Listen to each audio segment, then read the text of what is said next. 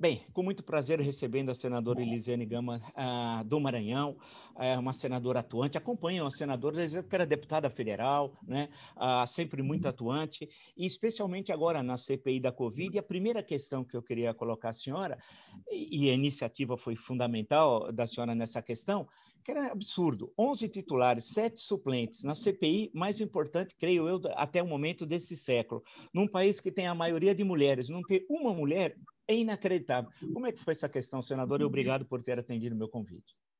Obrigada, Marco Antônio Vila. Uma satisfação enorme estar aqui com você, discutindo. Você que faz grandes debates, aliás, debates de muito bom nível, alto nível, né? E, na verdade, você coloca, é muito absurdo a gente não ter nessa CPI uma presença feminina. E tão absurdo quanto foi a reação aí de alguns parlamentares homens né, em relação à nossa participação feminina logo no primeiro dia da CPI. Nós mantivemos a nossa posição muito firme de não recuar e de não abrir mão de fato dessa nossa participação e conseguimos, na verdade, assegurar a permanência das mulheres entre as titulares. Não é? Eu estou vindo muito para Brasília, algumas colegas é, que acabam ficando numa situação mais preocupada, acabam não vindo muito presencialmente, acompanham mais pelo Zoom, né? Mas eu, a Leila, a Soraya, a senadora Simone Tebet, são algumas das senadoras que têm participado presencialmente mais aqui dos trabalhos da CPI.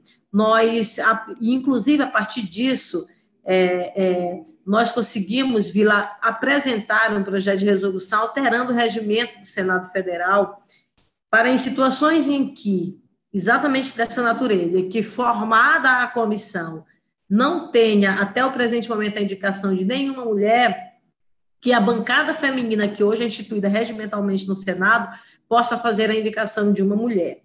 Montada a comissão, algum partido indicou mulher, não indicaremos mais que, que significa isso? A gente não quer privilégio, a gente não quer, na verdade, uma coisa a mais, a gente quer simplesmente assegurar a participação feminina em todas as comissões e evitar exatamente o que nós acompanhamos aqui na CPI da Covid. Mas, é, depois de conversa, entendimentos aí, nós conseguimos formar esse acordo com a, com a CPI, né, com os demais membros, e hoje nós temos uma vaga assegurada como suplente e uma vaga assegurada como, é, como titular e uma como suplente, para fazer rodízio entre nós. Quer dizer, por exemplo, eu me inscrevi anteontem, mas eu sempre ligo para as mulheres: olha, se alguém quiser, eu abro mão para participar. Se as pessoas tiverem outro compromisso, eu continuo aqui. Né? Então, tenho participado ativamente dos trabalhos da CPI, mas também nesse entendimento com as colegas, independentemente se é base, se é oposição, está no campo da independência, mas de fato nós temos uma voz feminina no debate aqui dentro do, da, da, CPI. É, ontem, ontem foi uma sessão é, bastante longa, conturbada, e com incidente muito desagradável no final. Como é que a senhora avalia o depoimento do Fábio Weingart, ex-chefe da SECOM, do governo Bolsonaro? Porque tem uma questão ali, senadora, ele mentiu e foi comprovado por vários senadores e senadoras que ele tinha mentido durante o depoimento. Foi apresentado uh, uma série de dados que, e, que o colocavam naquela situação do, do, Código Penal de quem mente, no, nesse caso, ele teria de ir preso. E aí houve o senador presidente da CPI, eu acho que até no, na minha leitura agiu bem naquelas circunstâncias, é, mas como é que a senhora analisa o depoimento de Fábio Weingart? Olha, eu acho que foi um depoimento muito confuso, um depoimento que não esclareceu, ele tergiversou em vários momentos, ele não foi claro, ele se contradisse em vários momentos do depoimento, inclusive ao longo da CPI, mentiu claramente na comissão, então foi um discurso, ou melhor, um depoimento que retratou exatamente aquilo que, infelizmente, a gente já é, imaginava. Eu acho que a gente não está tendo tantas surpresas nessa CPI até o presente momento.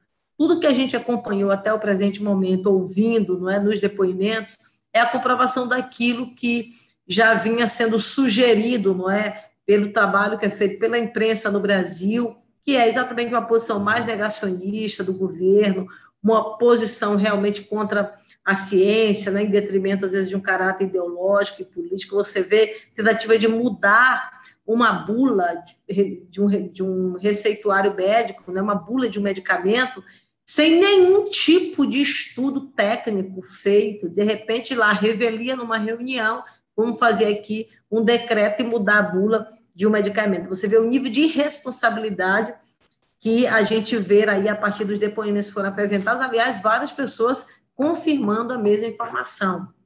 Né?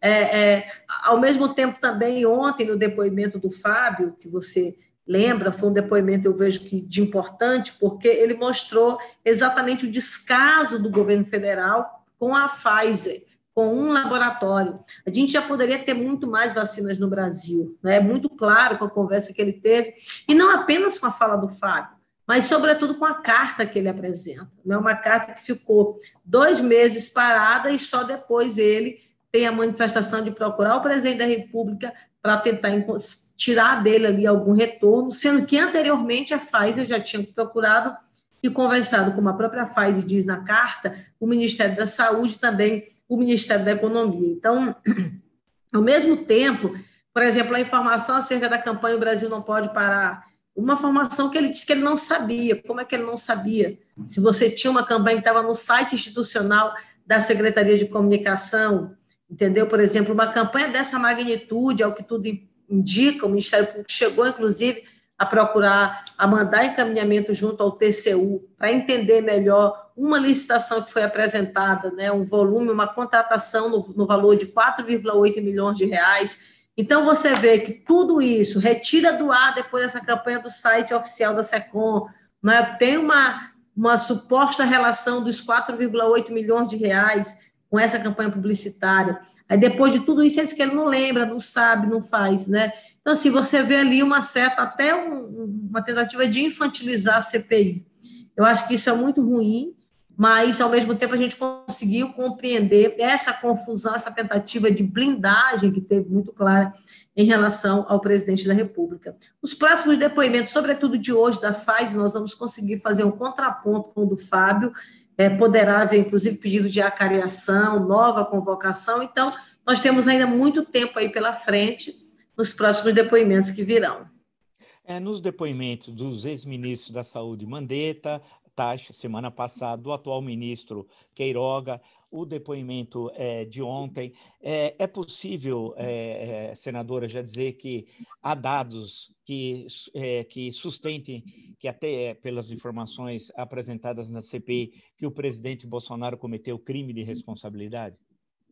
Olha, eu acho que ainda é muito, é muito preliminar. Eu, eu não me sinto ainda confortável de falar especificamente nesse sentido, mas eu acho que o caminho ao final da comissão nós vamos chegar para isso, porque de repente você não buscar as condições mínimas para salvar a população brasileira, né? Você não buscar aquilo que é colocado à disposição do Brasil, que é a vacina, para você realmente vacinar a população brasileira, é algo desumano, não só de, de, de, crime de responsabilidade, é também desumano, né, do ponto de vista da proteção da própria vida.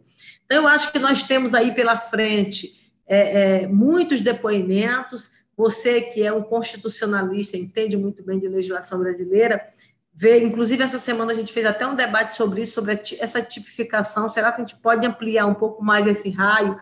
Acerca do crime de responsabilidade para a presidência da República, inclui alguma coisa relativa à questão da saúde pública. Então, assim, na verdade, eu acho que esse é um debate que vai se aprofundar. Nós temos vários e vários elementos que atestam claramente, inclusive da própria postura do presidente.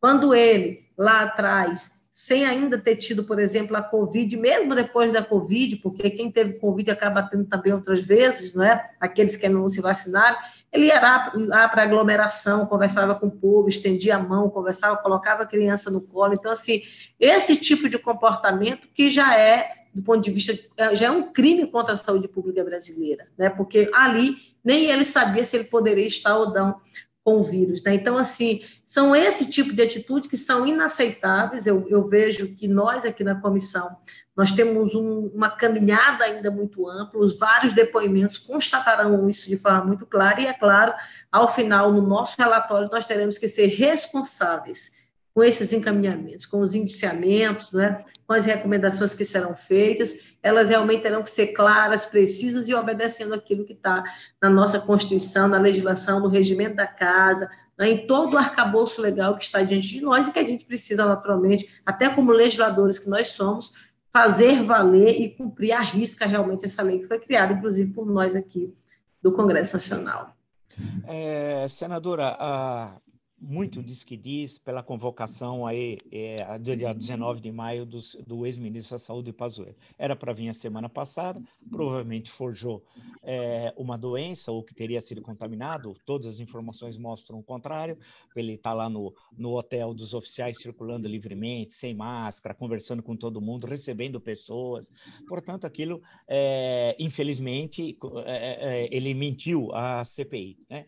E não se sabe se ele irá ou não no dia 19, porque tem a questão se irá ou não irá, se irá, se vai falar, não vai falar, se vai responder as perguntas que ele quiser responder. Na opinião da senhora, o que, que, pode aguardar a, a, ida do general Pazuello à, à CPI? Que consequências pode ter? Olha, eu acho que, tá, que será um grande momento da CPI, eu acho que um dos mais importantes da CPI, pelo que ele representa. O Pazuello ficou, no momento da condução da política da saúde brasileira, no momento de pior crise do Brasil, né? quando nós tivemos recordes mundiais naqueles momentos, né? em relação à morte também à contaminação pelo vírus. Ao mesmo tempo, você lembra lá da frase, quando ele falava de que ele deveria obedecer, não é? Não sei, foi mais ou menos assim a frase, manda quem pode, né, obedece quem tem juízo, ou um manda, outro obedece, mais ou menos isso. Então, assim, ou seja, tudo que ele fazia no governo, ele tinha um afinamento 100% com o presidente da República, né? Então, quando você vê no governo dele o não direcionamento de oxigênio para Amazo Amazonas, e de repente você vê mortes por causa disso, quando você vê durante a gestão dele, por exemplo, a nebulização com cloroquina e morte em função disso, quando você vê na gestão dele os recordes mundiais, quando você vê, por exemplo, na gestão dele a não precisão da busca da vacina no Brasil, né? Você vê o nível de responsabilidade que ele tem e ao mesmo tempo no governo dele a gente não ter nenhuma campanha publicitária educativa de orientação acerca do enfrentamento da pandemia. Claramente uma uma falta de ação do governo federal em relação a, essa, a esse combate, né, momento que a gente está vivendo de pandemia no Brasil. Então, acho que o depoimento vai ser dele muito importante. É muito bom a gente lembrar, Vila, e você sabe muito bem disso, que nós já tivemos, inclusive, algumas decisões do Supremo Tribunal Federal, que diz, por exemplo, o investigado, se quiser, não vai na CPI. O investigado, ele pode ir ele não pode, porque ele não pode produzir provas, não é? contra si próprio. Isso para investigado, para testemunha, não. Para testemunho, o artigo é muito claro no Código Penal 342, que trata, inclusive, de prisão de dois a quatro anos de, de prisão por falso testemunho. Então, mentir na CPI, ela dá prisão. E é bom a gente lembrar que a condição de testemunha e de investigado não é ele que diz, quem diz é quem convoca, e quem convoca é a CPI. E a condição que ele está sendo convocado para a CPI é a condição de testemunha. Está agendado para o dia 19. A, da última vez ele disse que ele não vinha porque ele teve contato com pessoas com Covid, né?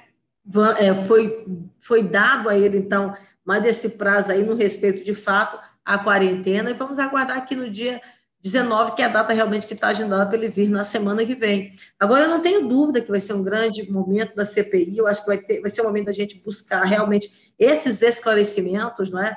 Vamos estar muito focados nisso e, é claro, buscar a exaustão de informações que serão fundamentais para aquilo que nós faremos ao final, que é o nosso relatório. Uma última questão que eu sei que hoje temos uma sessão importantíssima, a senadora está acompanhando, uma questão mais geral que extrapola a CPI, mas volta a Bolsonaro. A senhora acha que Bolsonaro coloca em risco a democracia no Brasil? Ultimamente, pelas ações que a gente tem visto, não é? Infelizmente, sim. Você vê, por exemplo, quando lá atrás ele faz declarações muito grandes, muito terríveis, no meu entendimento, de certa forma afrontando o Supremo Tribunal Federal, quando ele diz: olha, vai, o que eu colocar aqui de decreto vai ser cumprido sim. E ele lembra que o Estado Democrático de Direito ela é uma junção de forças, as forças são harmônicas.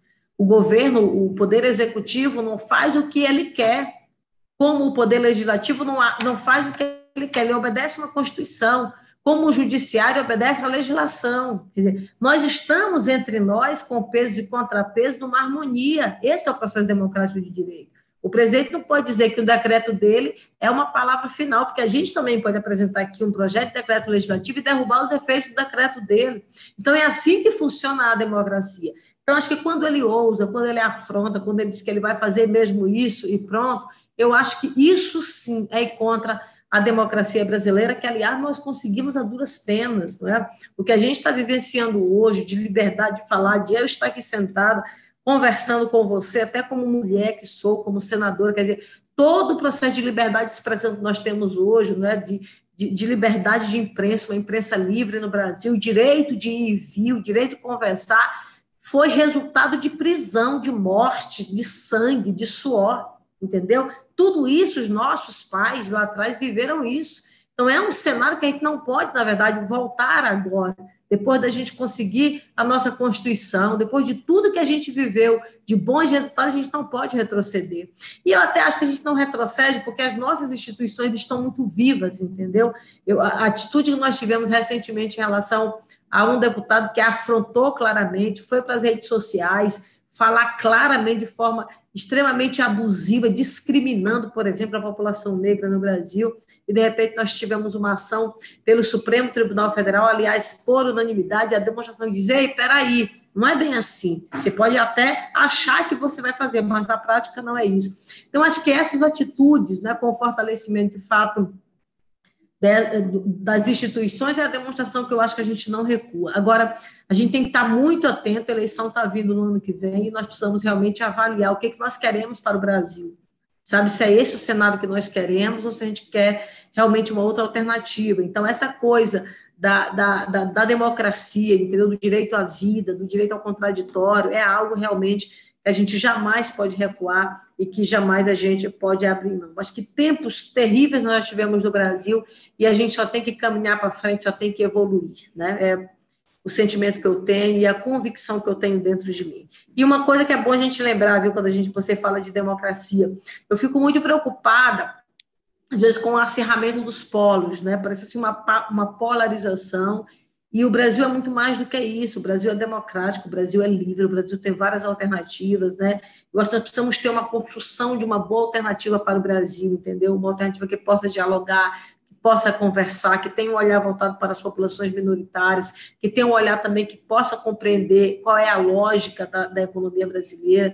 Então, assim, é esse olhar voltado para os dois lados, o social e o econômico, mais um atrelado ao outro, com a devida responsabilidade, é essa visão de equilíbrio que eu acho que a gente está precisando ter no Brasil, eu acredito que a gente vai ter. Nós temos muita gente boa no Brasil, muitos líderes bons no Brasil, homens e mulheres de bem, que podem incorporar, na verdade, esse programa, que podem incorporar esse sentimento de um, de um meio ambiente sustentável, sabe? A gente está vivendo assim, um cenário internacional terrível nos olhares para o Brasil. O Brasil, que sempre teve na linha de frente, por exemplo, nas conferências do clima, historicamente, de repente agora ficou ali na retaguarda, sabe, em segundo plano. O Brasil, que era a vanguarda, foi lá para trás, para o final da fila. Então, é muito triste alguns cenários que a gente vive, mas eu acho que há esperança. Eu acredito no Brasil, eu acredito na população brasileira.